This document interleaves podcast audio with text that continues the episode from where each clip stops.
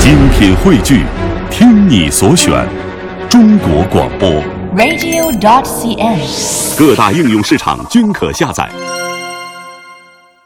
咱们首先聊谁呢？首先来说啊，马季先生，哎，这个我最有发言权了。嗯因为首先马先生是我崇拜的相声艺术家之一。嗯，马先生呢，原名知道叫什么吗？叫马树怀，这个我知道。哎，对对对，当时是一九五六年，嗯，马先生进入了专业剧团的时候，正好当时啊放映一部匈牙利出品的故事片儿叫《木鹅少年马季》。哦，结果呢，这看完以后呢，这马先生很喜欢这影片的主人公，嗯，又觉得借着这个能扬名立万，让大家更快的接受自己这名字，所以就改了叫做马季。哦，所以这个从马树怀改成了马季，就是对这么一个来历。没错儿，你瞧瞧，要不请这个富强来啊，就是能知道。哎呦呵，您太过奖了。那接下来咱们就来听一段马季郭全宝表演的相声《妙语惊人》。哎，其实这个段子啊，我估计很多人也没听过，没错儿，这也是我从库存里找出来的一段相声，太好咱们一了起来欣赏一下。这个相声啊啊是一门语言的艺术。主要是用语言表达内容和思想感情啊。，哎，对所以说做个相声演员呢，要很好的研究语言这门科学。哦，这么说您对这个语言嘛很有研究啊？哎，比较有个研究，哦，您对这个哪些国家的语言熟悉？会的太多了。您说一说。古代文有希腊、拉丁、希伯来文、梵文；哦，四种。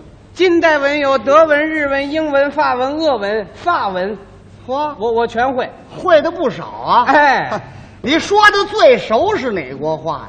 最熟的啊，啊嗯中国话。这废话，啊，中国人有不说中国话的除去中国话之外啊，啊。法国话最好。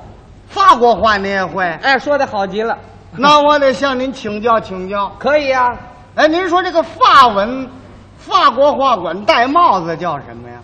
帽子。啊，法国人戴帽子啊，哎，法国人戴帽子这句话怎么说？注意这发音啊，哎，戴帽子啊，对，帽子啊，帽子，法国人说帽子，对，帽子，呃，不对不对，这这是法国人说中国话， 就是，啊，法国人戴管帽子啊，哎，法国人也戴帽子，啊这多新鲜呢！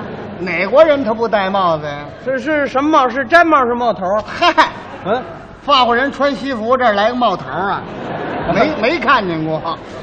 要说普通的帽子拿回来戴上，这句话怎么说？帽子啊，嗯注意这发音啊，哎，帽子是拿着剪纸，嗯，完了。拿着剪纸，您这这玩意儿倒省事啊！哎，哦，戴眼镜儿怎么说啊？眼镜啊， ，big summer，big 哦， summer，这个音儿不好拿，哎。主要难就难在这味儿上，法国话最讲理。 就是嘛。穿鞋呢， L 八的哦，吃点什么行不吃行？什么都行啊，吃吃栗子，不要吃吃，哦，吃枣呢，土哈吃，吃橘子，呃，包子皮儿土哈吃。这个麻烦了啊，这个。哎，您刚才那戴帽子，您怎么说来着？ 帽子啊，拿着点着，您把它说清楚了一点，脑袋顶着。 脑袋顶着呀。嗯，这帽子可不是脑袋顶着吗？你这有搁鼻梁子上的吗？就是啊，戴眼镜是鼻子上边儿。哦，眼镜是在鼻子上边 儿，哎，呃，鼻子下边儿那就是口罩啊。哎呀，你也懂法国话，谁懂的呀？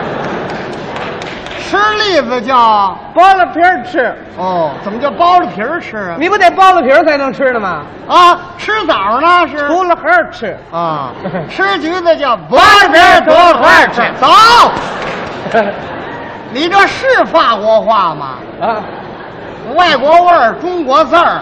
这个法国话咱说不了。嘿嘿，呃反正咱们是研究咱们祖国的语言，咱们中国语言就很多，哎，因为中国的语言是世界上最丰富的，哎，也是最优美的，对，表达事物也最确切。非常准确。你比如说这么一句话啊，什么话呀？张三从沙发上站起来，啊，比如说这句话，这句话任何人都听得懂吧？都听得很清楚啊。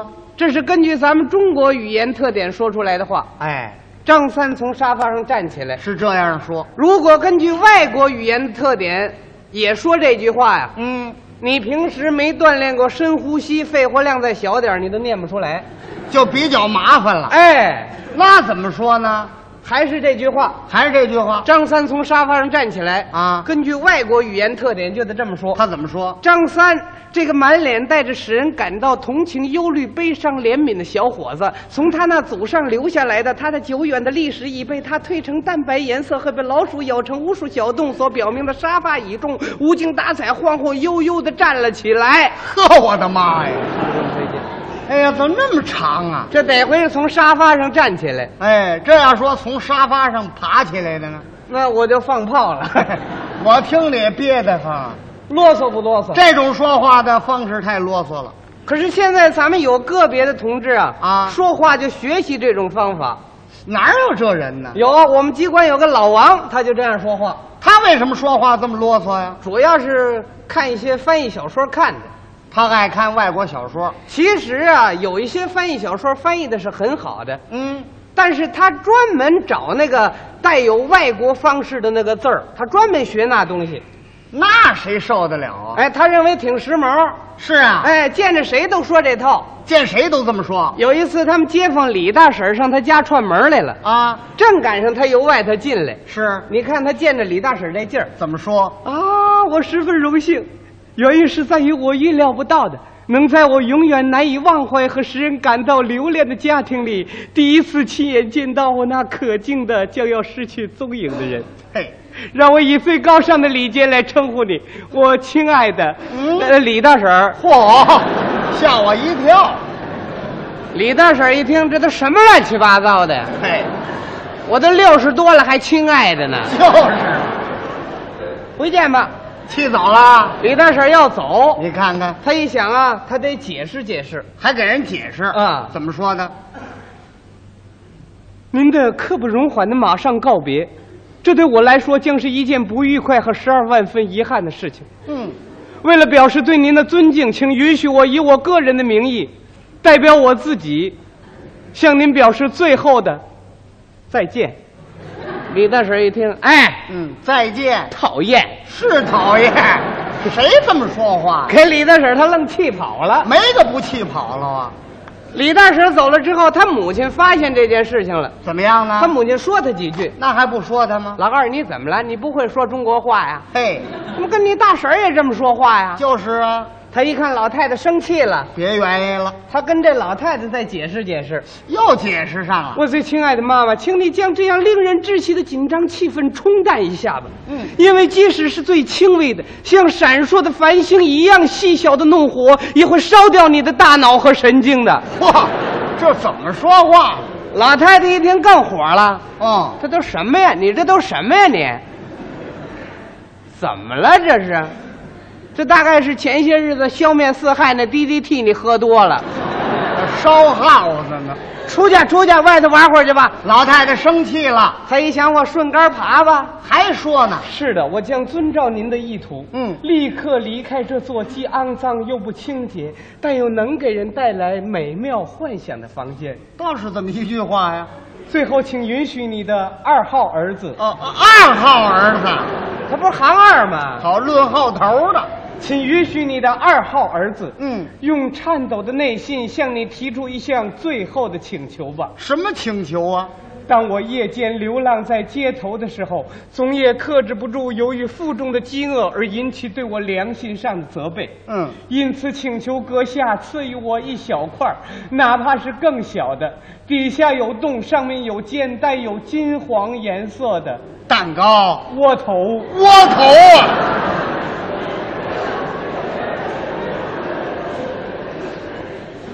好了，再见吧，我亲爱的妈妈。哎，嗨，我这是什么毛病？这是。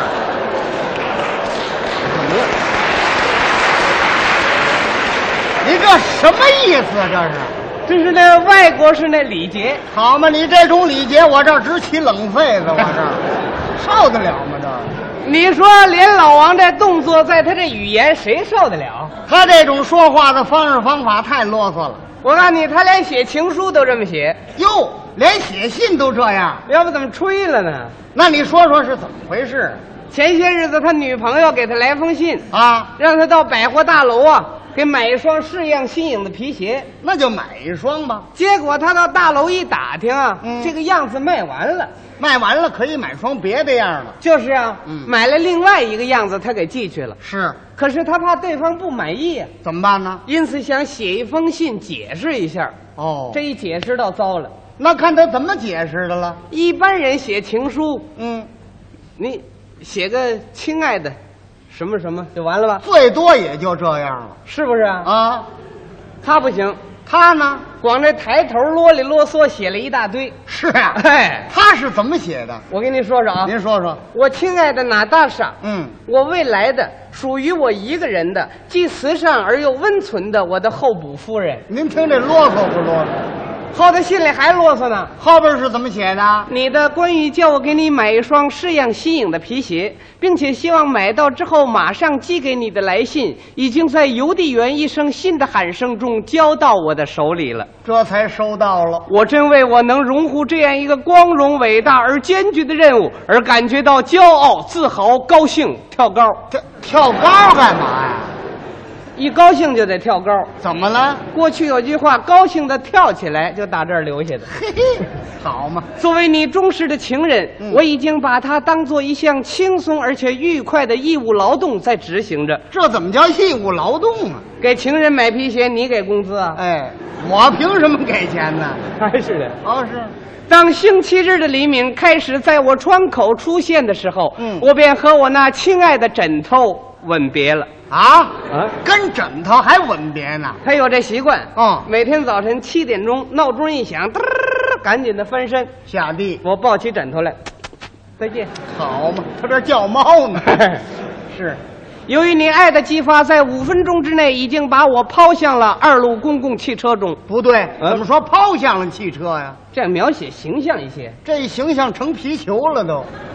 当公共汽车根据我所需要的地点停了下来的时候，我便不顾一切地冲出了车厢，飞奔百货大楼。成麻雀了。在那有着五层高楼、富丽堂皇的百货大楼里，我便开始了一系列的寻找。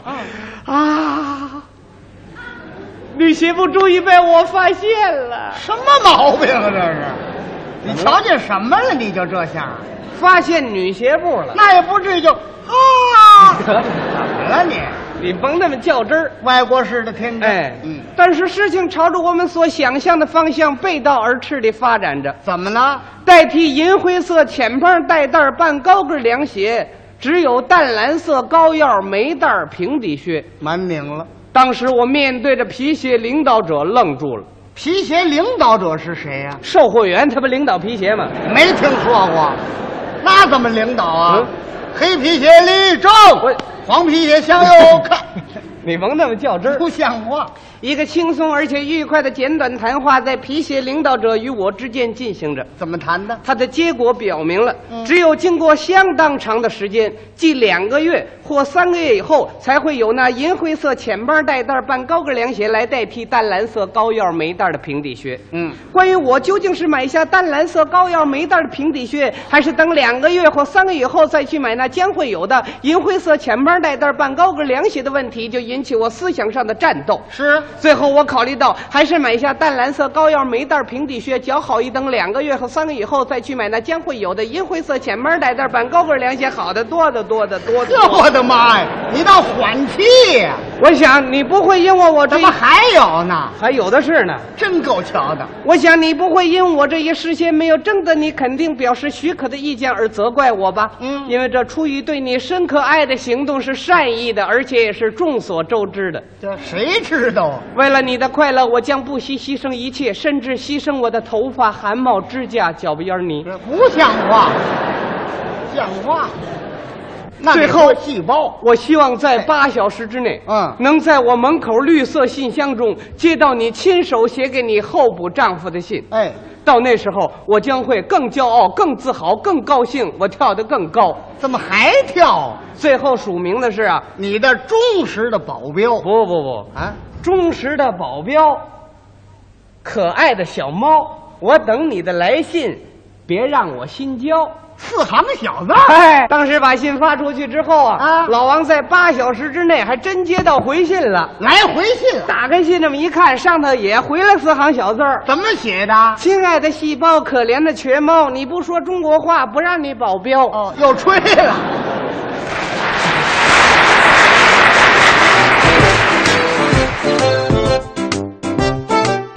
刚才是马季、郭全宝表演的《妙语惊人》，